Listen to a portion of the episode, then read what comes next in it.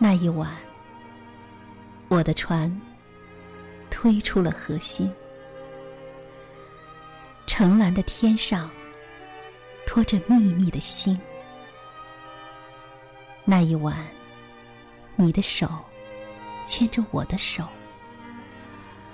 迷惘的星夜封锁起众筹。那一晚。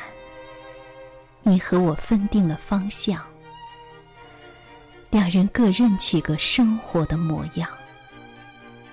到如今，我的船仍然在海面飘，细弱的桅杆常在风涛里摇。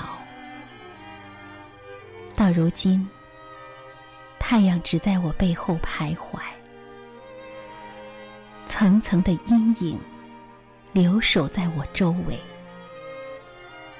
到如今，我还记着那一晚的天，星光，眼泪，白茫茫的江边。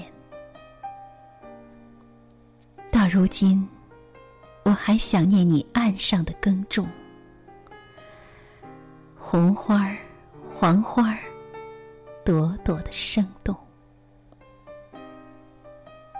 那一天，我希望要走到了顶层，蜜一般酿出那记忆的滋润。那一天，我要跨上带羽翼的箭，望着你花园里射一个满弦。那一天，你要听到鸟般的歌唱。那便是我静候着你的赞赏。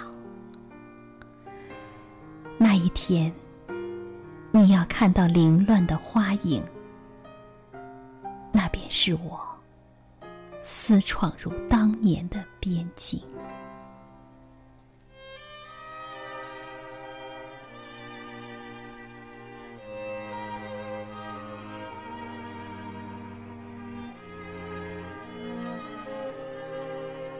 和很多少女在孤独中对爱情的期待一样，林徽因是一个渴望有人爱的女子。一九三七年，她曾向沈从文动人的回忆起自己当年随父亲客居伦敦的生活。她说：“理想的我，老希望有点浪漫的事发生，或是有个人来叩门。”坐在我对面同我谈话，同我坐在路边，给我讲故事。最要紧的，还要有个人要来爱我。我做着所有女孩的梦，而实际上是天天落雨又落雨。我从不认识一个男朋友，从没有一个浪漫聪明的人来同我玩。其童年家庭的境遇也常使他困惑和感伤，以至于影响到他后来的性格。这也是他后来不断追求性格上的独立和自由的原因。而后留学英国和游历欧洲，使他感受到更多西方文明的熏陶，因此对纯真爱情的渴望便反映在其早期唯美主义的诗作中。这首诗歌原载于一九三一年四月诗刊第二期。这首诗原载于一九三一年四月诗刊第二期，这也是林徽因的早期作品之一。这首咏叹爱情的诗篇，使得当时无数热恋中的男女读后热泪盈眶。也正是因为诗中的真情流露，使得林徽因有所顾忌。最后，怕惹出与徐志摩的非议，而署名为“齿锤”。好，亲爱的朋友，今晚的节目就是这样，晚安。说好不见不散，陌生的城市里，我真的好孤单。暴风雨困住你的脚步，思念蔓延，却又不能相见。却无所适从。